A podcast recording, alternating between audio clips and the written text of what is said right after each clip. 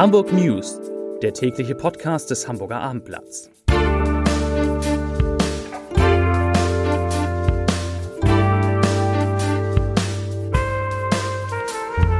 Moin, mein Name ist Lars Heider und heute gibt es eine sehr gute Nachricht von einem der größten Hamburger Arbeitgeber. Weitere Themen. China darf sich wohl doch an einem Hamburger Hafenterminal beteiligen.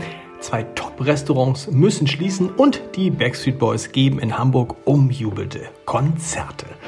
Dazu gleich mehr. Zunächst aber wie immer die Top 3, die drei meistgelesenen Themen und Texte auf abendblatt.de. Und da wird ein Top-Restaurant schon verraten, nämlich auf Platz 3 nach 25 Jahren. Kultlokal Wonnemeier schließt für immer.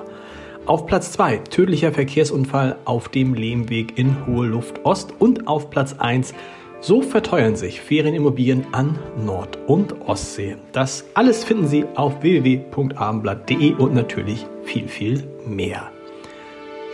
Der chinesische Costco-Konzern soll sich nun doch am Hala-Terminal toller Ort im Hamburger Hafen beteiligen dürfen, aber nur mit einem kleineren Anteil. Angeblich haben sich die sechs Bundesministerien, die den Deal bislang abgelehnt hatten, auf einen Kompromiss geeinigt. Danach werde die Bundesregierung eine sogenannte Teilversagung beschließen. Das bedeutet, dass Costco nicht wie geplant 35 Prozent des Terminals Tollerort übernehmen kann, sondern nur 24,9 Prozent.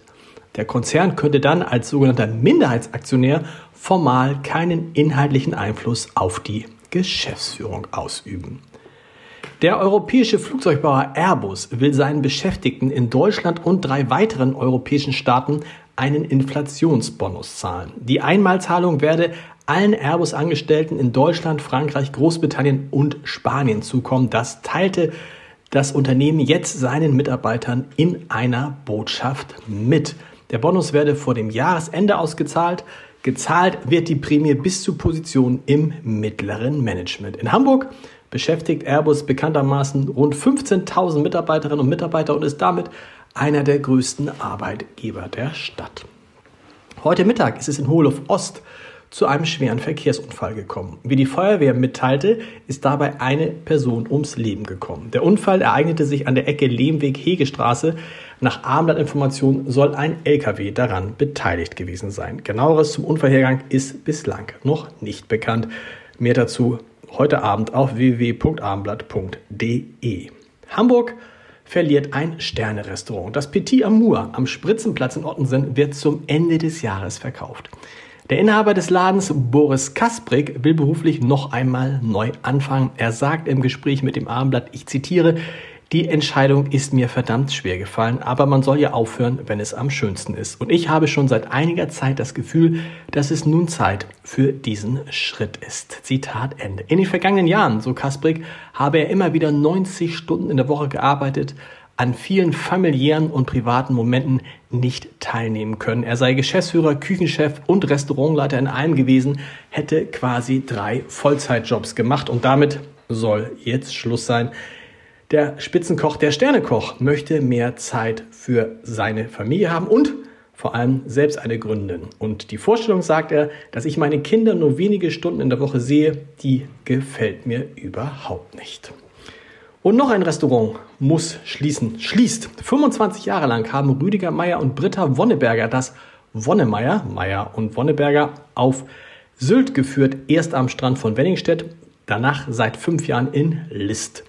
Doch schon in wenigen Tagen, nämlich Ende diesen Monats, Ende Oktober, werden sie das gemütliche Kultlokal in der Weststrandhalle für immer zumachen. Das haben die Gastronomen heute verkündet. Der Pachtvertrag für die Halle in List laufe aus, ein Nachfolger sei nicht in Sicht. Und deshalb sagen die Wonnemeyers, also Rüdiger Meier und Britta Wonneberger, ich zitiere, wir haben 25 Jahre Wonnemeier und Gastfreundschaft gelebt und das war immer leicht mit so vielen lieben Gästen. Danke für die unzähligen besonderen Momente. Besondere Momente, das ist ein gutes Stichwort oder ein guter Übergang, denn gestern Abend hatten die Backstreet Boys ihren ersten großen Auftritt in Hamburg. Heute Abend folgt der zweite und die Fans, vor allem die weiblichen Fans, drehen durch wie damals, als die Boyband wirklich noch aus Boys bestand. Unser Kritiker Heinrich Ömsen schreibt zum ersten Auftritt, ich zitiere, Aus den fünf Jungs aus Florida sind erwachsene Männer in den 40ern geworden. Doch wie sie eine Menge um den Finger wickeln können, wissen sie immer noch. Choreografisch sind sie auf der Höhe und stimmlich erst recht. Zitat Ende. Es bleibt der Podcast-Tipp des Tages. Sie hat sich in einem Buch einmal so vorgestellt. Ich heiße Hanna, wohne in Hamburg, wenn ich nicht gerade in den Dschungel unserer Erde arbeiten darf. Ich esse gern Reis, mag keine Spinnen und freue mich über jede warme Dusche. Das sagte Hannah Emde. Die ist eigentlich Tierärztin, war aber in den vergangenen Jahren vor allem als Artenschützerin unterwegs. Und in unserer Reihe Entscheider treffen Heider spricht sie über ihre Arbeit, die Gefahren des Artensterbens und, Achtung, über ihren Hamster, den sie als Kind seziert hat. Hören Sie mal rein unter www.armblatt.de slash Entscheider und wir hören uns morgen wieder mit den Hamburg News um 17 Uhr. Bis dahin. Tschüss.